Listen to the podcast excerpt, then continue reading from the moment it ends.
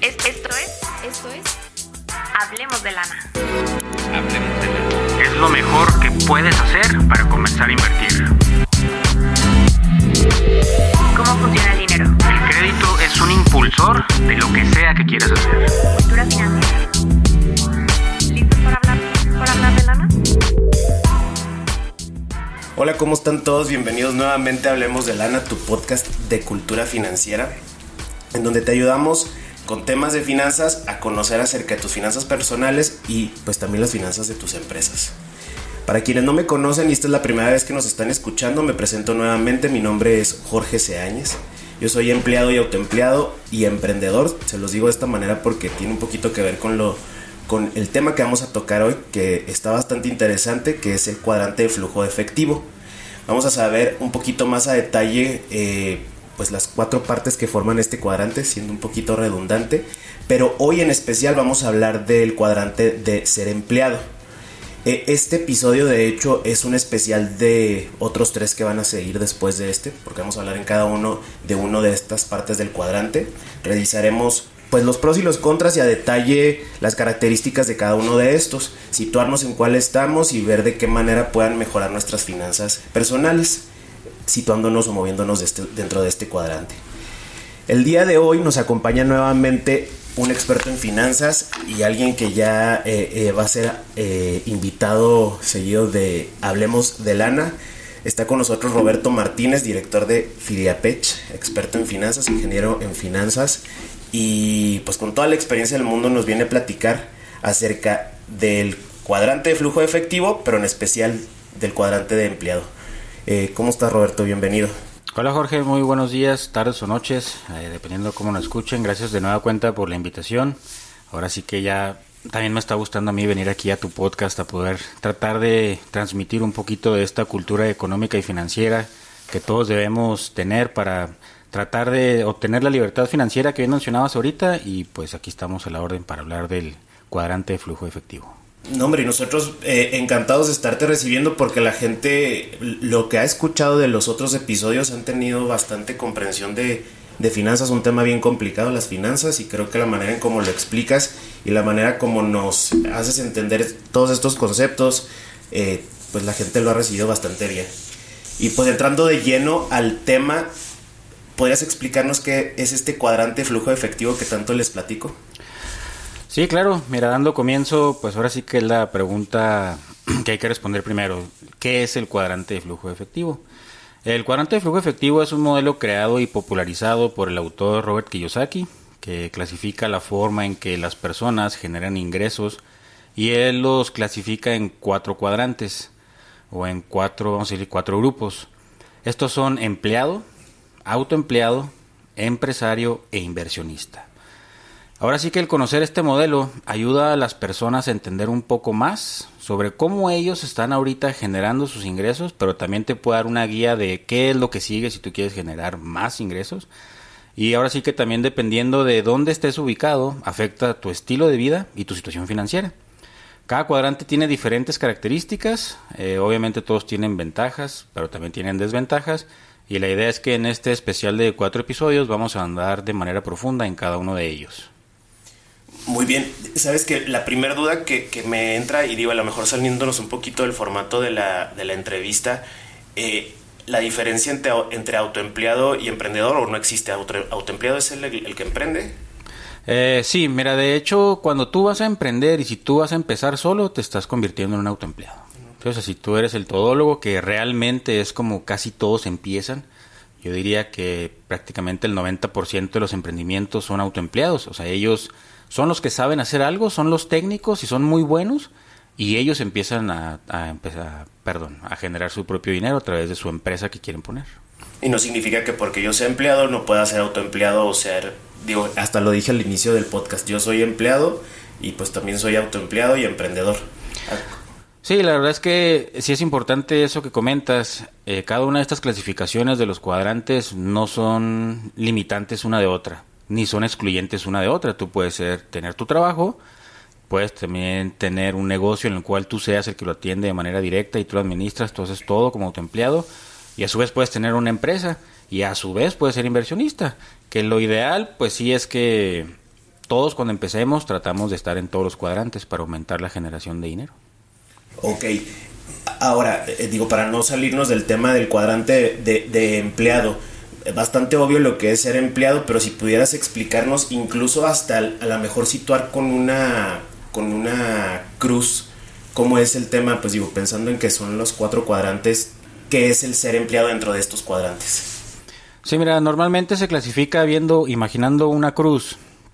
En el superior izquierdo, ahí es donde empieza el empleado. ¿sí?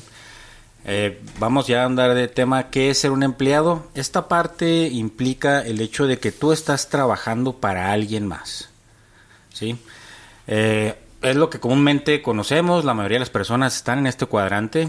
Eh, las personas que están aquí, a diferencia de otro cuadrante como puede ser el dueño de negocio o tu empleado, en el cual en esos tú trabajas para ti mismo, en este cuadrante de empleado tú trabajas para alguien más, para ayudarle a cumplir sus sueños, ¿sí?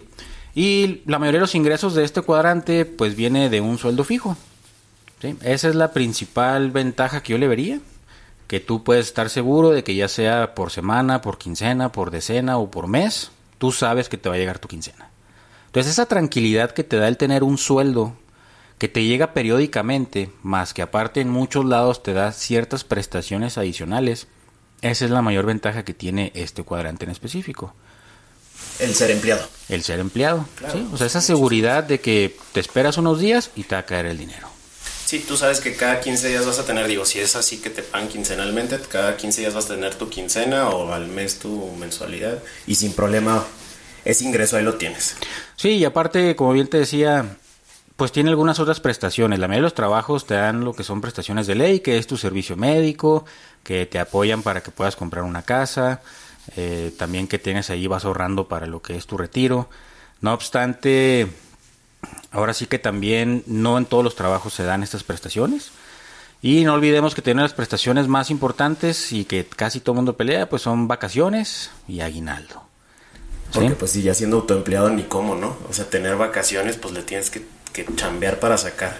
Si, si te pone, si, si digo, si se pone uno para emprender, que, que creo que yo por lo menos estoy en situaciones en donde pues sí la comodidad de estar de empleado y en algún momento me ha aventado a, al ser autoempleado, al emprender y pues sabes que le tienes que trabajar 24/7 y los 365 si quieres te recibiendo.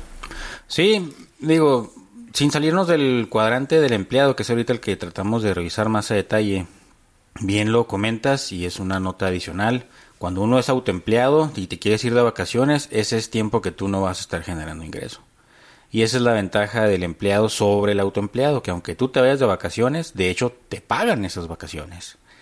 Sí, entonces esas son las mayores ventajas, pero pues no, no todo puede ser bueno, ¿no? También el ser empleado tiene algunas desventajas, pero pues ya esas las analizamos un poquito más adelante. También una ventaja que tiene el que seas empleado, aparte de toda la tranquilidad que te da el tener ingreso, eh, recuerda que las empresas están obligadas a capacitarte. Entonces también es una ventaja muy grande que debe que deben exigir los que son empleados. Que es súper importante el tema de capacitación. Eh, y luego, a, a, mí también me pasa mucho y creo que la mayoría tienen la idea errónea porque luego hasta hacen el comentario despectivo de que, ay, eres Godín.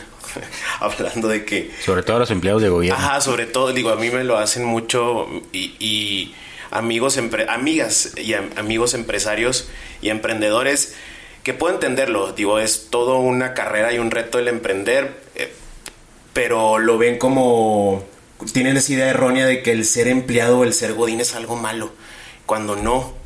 ¿Podrías decirnos por qué encuentras que el ser empleado es bueno? Digo, sin quitarle el mérito a los que han emprendido, los que han dicho yo, yo no quiero trabajar para alguien más, yo quiero trabajar para mí mismo. Y a lo mejor ver de qué manera se los puedas platicar para que también cambie ese chip de, de, de, mentalidad de que ser empleado es, es, es algo bueno. Sí, mira, la realidad es que emprender y aventarte a autoempleado o ser empresario no es nada fácil. La realidad es que no tiene nada de malo ser empleado. De hecho, antes existía un mito que te decía que si tú querías emprender, tenías que empezar dedicado al 100% de tu tiempo a ese emprendimiento. No obstante, ya digo, la poca o mucha experiencia que yo tengo, ya dependiendo cómo la vean, yo me he topado con lo contrario. El momento ideal para emprender es cuando tú eres empleado. Siendo empleado, claro. ¿Por qué? Porque el ser emprendedor te da una incertidumbre que es estresante y aparte los ingresos ya no son siempre constantes. Entonces, si tú tienes la oportunidad de ser empleado y aventarte a tu negocio, este, vas a tener la seguridad del ingreso. Y eso te da una tranquilidad increíble que te permite pensar con más claridad las decisiones que estás tomando en tu empresa. Claro. Y aparte también digo, yo como lo veo siendo empleado, trabajas, eh, puedo entenderlo, por objetivos de alguien a quien reportas, pero también el logro de esos mismos objetivos es hasta algo gratificante. Por pensarlo como emprendedor, pues tienes que estar trabajando para ti mismo y no haber ni quien te dé la palmadita en la espalda y te diga, lograste el objetivo y a lo mejor no lo estás logrando, pero pues como tú eres tu empleado, lo modificas. Entonces otra de las ventajas de ser empleado tienes, eh, eh, tienes ese objetivo y sabes hacia dónde vas y, hacia dónde estás trabajando. Eh, otra cosa que de repente yo veo con el tema de empleados, la gente dice, yo me voy a hacer más rico o voy a tener más dinero siendo emprendedor. Y como empleado nunca te vas a hacer millonario. ¿Es verdad esto? No, pues mira, ahora sí que hay de todo. Definitivamente sí puedes llegar a ser millonario siendo empleado. No obstante, pues esos empleos que pagan cantidades grandes de dinero son contados, obviamente son muy peleados. Ahora sí que entras en una batalla de perfiles en los cuales pues tú debes competir con otras personas que también están buscando generar más dinero y que se han capacitado y que se sienten los mejores. Eh, y bien lo comentabas ahorita, cuando tú te avientas a ser emprendedor, ya sea autoempleado, eh, esa, ese, ese faltante de tu jefe que te orienta, que te regaña inclusive muchas veces cuando te equivocas, esa parte ya no existe. Y ahora la responsabilidad obviamente va aumentando conforme vas migrando de cuadrante. Y muchos también tienen el mito de que no, es que yo ya no quiero ser empleado porque me cae mal mi jefe. O porque no lo soporto, porque mis compañeros. Digo, cuando tú eres autoempleado o emprendedor, pues tú eres el jefe. Y tal vez tú seas un mal jefe. Entonces, ahora sí que yo les recomendaría que, bien lo dices, ser empleado no tiene nada de malo. De hecho, si tú quieres emprender y ahorita eres empleado, velo como una beca. Una beca donde te están pagando para que aprendas lo que debes y lo que no debes hacer. Porque también debemos recordar que la mayoría de los emprendimientos surge porque tú eres muy bueno en el trabajo que haces, aprendes todo lo técnico y lo aprendes tan bien que dices, me voy a entrar por mi cuenta. Entonces aprovecha esa beca, vamos a decirle así, de que te están pagando porque aprendas. Pero involúcrate de lleno, porque no nomás es el producto o el servicio que sabes hacer. Ya el migrar a otros cuadrantes involucra mucha capacitación en temas que normalmente no se ven en un trabajo, en un panorama más amplio. Pero ahora sí que, recordando, no tiene nada de malo ser empleado.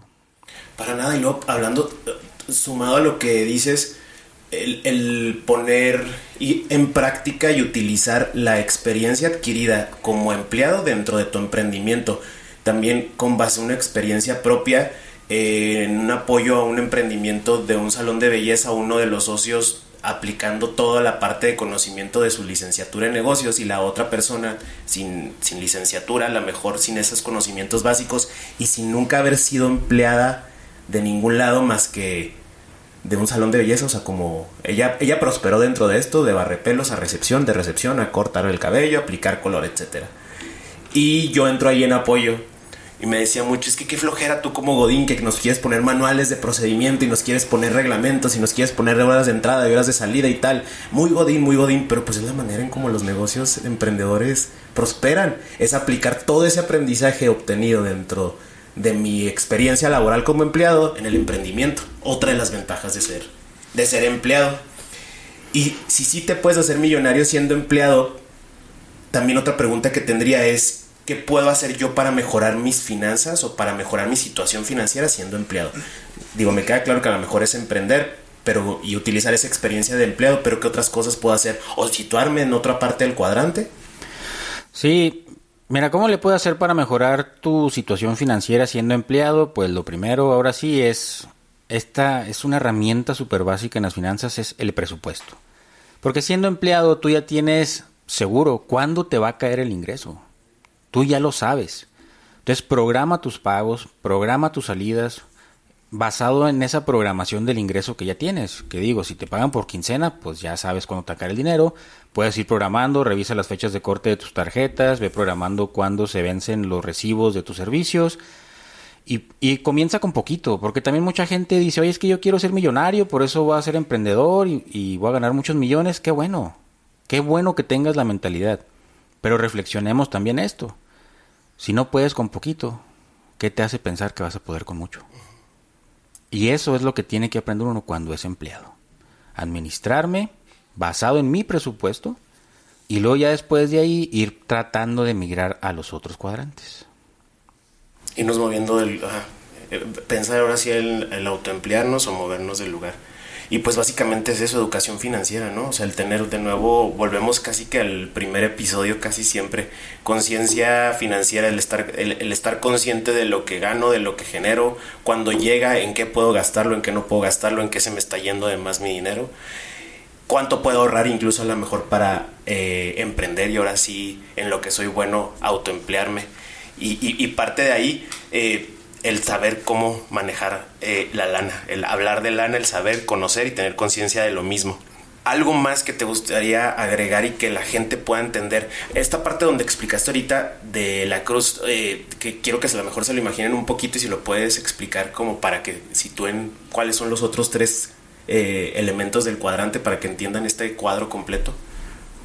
Bueno, empezando por esa última parte de cómo visualizar el cuadrante, es una cruz, bien lo mencionabas, en la superior izquierda está el empleado y luego en la inferior izquierda viene el autoempleado. Y luego en la superior derecha está el emprendedor o empresario, ¿sí? Y en la inferior derecha está el inversionista. Mira, también falta que abondemos la parte negativa de ser empleado. No todo es positivo, porque también el ser empleado te restringe un horario. Tú las horas de tu trabajo las tienes que dedicar a la empresa o persona que te está empleando. Y durante ese periodo de tiempo, pues es difícil que tú te puedas mover para tratar de salir como autoempleado o emprendedor. Entonces, es una de las ventajas que tiene también, aunque sí existe cierta seguridad de que te va a caer un recurso de manera periódica, también está la posibilidad de que seas despedido. ¿sí? Y volver a conseguir trabajo en la época actual, pues es complicado. La realidad es que los niveles de, de sueldos que tenemos ahorita no están tan altos como todo el mundo quisiéramos. Y está un, mercado laboral muy peleado, está muy competido. Entonces, era lo, volviendo a lo mismo, capacítate, sigue creciendo. Eh, ¿Qué otra desventaja le pudiera ver yo a ser empleado? Aparte del horario, es la libertad. Hasta cierto punto, libertad de tiempo fuera del horario, porque también muchas veces te piden horas extras. O que retardos y te llega menos sueldo. O sea, hay que cumplir ciertos reglamentos que muchas veces uno se siente limitado. Entonces, esa es otra de las partes que no son tan buenas de ser empleado. Y aunque sí, bien lo dije ahorita, es posible hacerte millonario siendo empleado. Lo ideal es que empieces a ver maneras de cómo empezar a migrar a los otros cuadrantes. Oye, también hasta la toma de decisiones, ¿no? O sea, te estás limitado a que, bueno, dependiendo también de, del puesto que desempeñes, pero pues estás trabajando por, por objetivos de, de alguien más y a lo mejor tu decisión o tu idea no es la, la que se sigue, se está siguiendo el objetivo de, no sé, del director general, del, del, del dueño de la empresa para la cual estás trabajando. También es otra de las desventajas. ¿Se podría hacer? Sí, el choque de ideas definitivamente, porque pues ahora sí que muchas veces nos gana lo que es el orgullo, el, el creer que sabemos más, pero pues tendremos que recordar que el jefe está ahí por algo. ¿Qué digo? Yo no niego que haya jefes malos, pero también aprende de ellos. O sea, tú cuando seas jefe debes tratar de evitar el ser como el jefe que no querías, ¿sí?